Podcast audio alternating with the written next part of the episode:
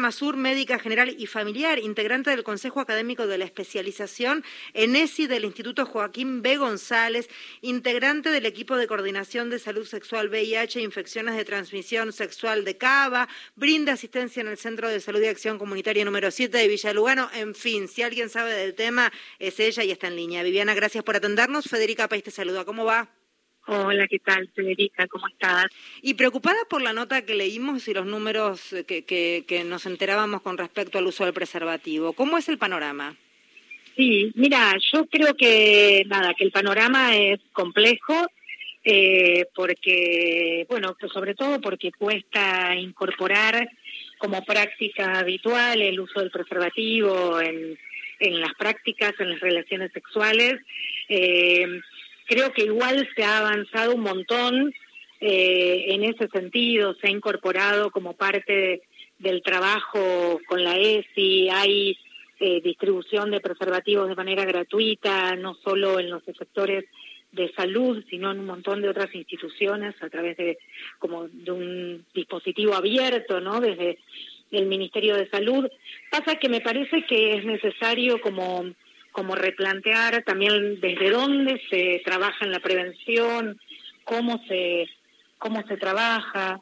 Yo en ese sentido me, me detendría un poco en, en este planteo de, los las jóvenes, eh, en el sentido de que a veces me parece que estigmatizamos un poco eh, planteando que, que son los jóvenes quienes no se cuidan y la verdad que hay hay estudios que muestran que, que las personas de más de 50 años incluso son las que más dificultades tienen para usar preservativo, ¿no? Eh, hay como algunos supuestos, me parece. Eh, hay, hay supuestos y después hay realidades concretas. Por ejemplo, lo que yo decía en cuanto a enfermedades de transmisión sexual que muchas veces no se conocen porque como son vergonzantes, la gente no lo cuenta.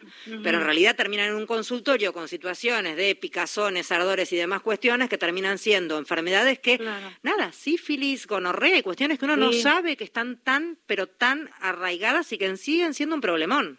Totalmente, Federica, y vos hablabas de la sífilis en particular, y vos sabés que, o sea, uno de los problemas por los cuales no se no se detecta es porque, bueno, por esto que decías vos, ¿no? De lo vergonzante, de todo el, pudor que hay alrededor de las infecciones de transmisión sexual, pero también en relación a, que la gran mayoría tienen eh, un periodo muy asintomático, ¿no? Donde no hay eh, percepción de, que uno tiene una infección o, o una, una tiene una enfermedad. Entonces, si no hay una política activa de, ofrecer testeos, eh, no se puede, mm, o sea, no se pueden detectar. Por eso vos sabés que en, la ciudad de Buenos Aires particularmente hay lo que se llaman centros de detección y diagnóstico, ¿no? CEPAD, que hacen test rápido. ¿Y por dónde pasa el test? ¿Cómo es? El, el test es un pinchacito en el dedo, no hace falta ni, ni siquiera pedir turno para hacerlo. En la página del gobierno de la ciudad están los lugares en donde eh, se puede acceder y los horarios. Eh, un pinchazo en el dedo y el resultado está en menos de 15 minutos.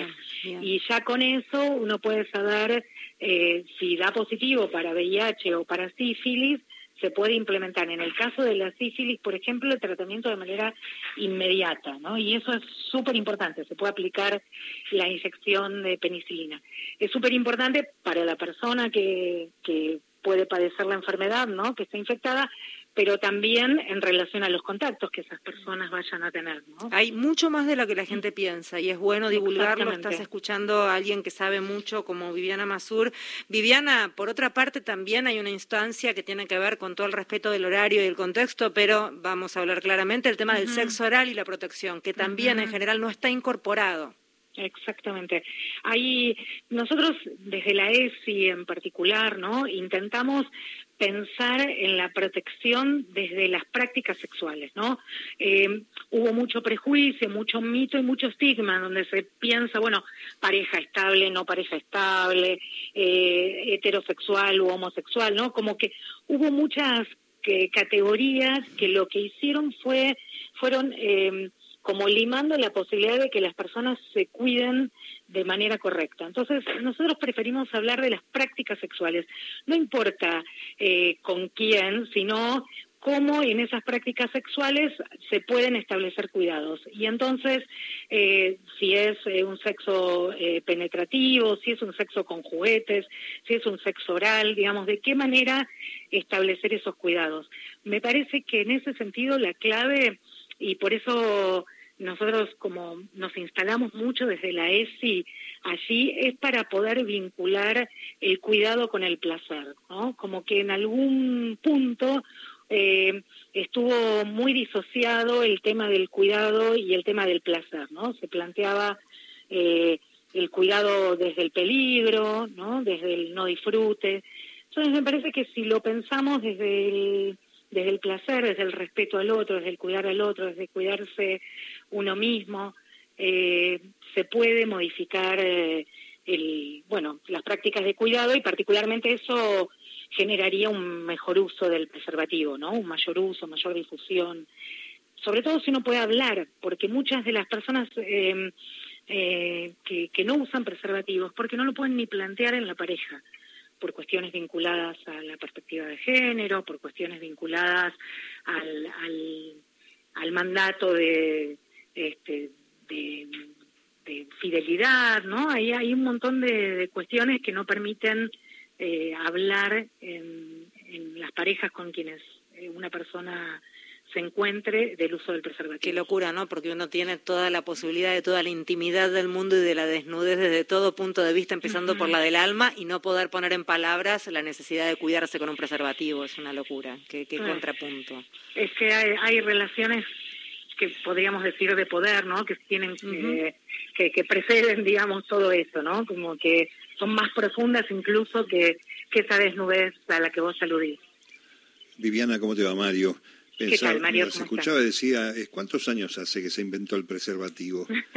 Para, para no tener todavía, ¿no? Porque debe tener más de un siglo, seguramente. Sí, eh, sí, hay, hay algunas eh, imágenes, bueno, impresionantes, ¿no? De, de, de preservativos hechos con, con materiales, eh, bueno, nada, de piel de cerdo. Claro, de, de origen animal, directo, sí. Sí, sí, sí, sí, o sea que, que, nada, que tiene un uso, este nada, no sé si milenario, por decir así, pero, sí. pero bueno, así todo cuesta cuesta que se incorpore, ¿no? Me sí. parece que... Pero además que, está el tema este, de la cuestión tan heterogénea de la característica de la, de la divulgación y la difusión y la enseñanza, ¿no? A nivel escolar, uh -huh. a nivel educativo, ¿no? Uh -huh. Sí, sí, es que creo que hay que trabajar como en profundidad con eso, ¿no? Como que eh, en algún punto yo podría decir incluso que, que cuando uno atiende en el centro de salud o, incluso hablando con los docentes en el postítulo, eh, da la sensación de que en los jóvenes está como más instalado incluso que en las poblaciones eh, adultas que desde el prejuicio de no, yo tengo pareja estable, eh, un montón de otras cosas, eh, ni se piensa en, en el uso del preservativo. Creo que, que hay que incorporarlo como una práctica más de cuidado. En Ciudad de Buenos Aires se hizo el año pasado, finalizó una experiencia, un estudio interesante eh, sobre el uso de preservativo vaginal, eh, pensando también en otras posibilidades de, cuidado. Eh, ese estudio dio una altísima aceptabilidad de las usuarias que participaron en el uso y en este momento se está haciendo una prueba piloto de implementación para para bueno ofrecer como otras formas no y otras posibilidades de cuidado eh, reflexión para cerrar. Primero, ojalá haya más campañas, porque faltan uh -huh. campañas. Esto es una mirada mía personal y de la que uh -huh. me hago cargo. Y por otra parte, bienvenidos sean y sé que están dentro de lo que es precios cuidados, además de lo que está haciendo eh, como servicio gratuito para todo el que quiera acercarse. En, en, las góndolas de las farmacias y de los supermercados existe también el, el, el, la opción del precio cuidado porque están carísimos. Entonces, también eso es muy importante. Exactamente. Y la cobertura por prepagas y obras sociales. Sí, que, que no se sabe está, eso. Más o menos, es que aparte creo que las barreras que hay para el acceso, más allá de que están como obligados a, a cubrirlas, hay como tantas barreras en el acceso que la verdad es que es más fácil este, ir a comprarlos. No, que- bueno, pero contémoslo para todos los que están escuchando, que tengan prepaga, eh, Sí. con, la, con el simple hecho de que tu médico de cabecera, tu ginecólogo, urólogo, quien fuere, te haga una orden, uno va y la prepaga tiene que cubrir una determinada cantidad de preservativos mensuales. Exactamente, así que es. sirva como servicio. para tenerlo en cuenta. Sí, Muchísimas gracias, Viviana. Ojalá sirva allá en casa esta charla. sí. Un Muchísimas abrazo, gracias. Ernestina, eh, Federica y, y Mario, y, y abrazos a todos. Beso enorme, gracias. Gracias. Viviana Masur es quien hablaba, médica general y familiar, hoy Día Internacional del Preservativo.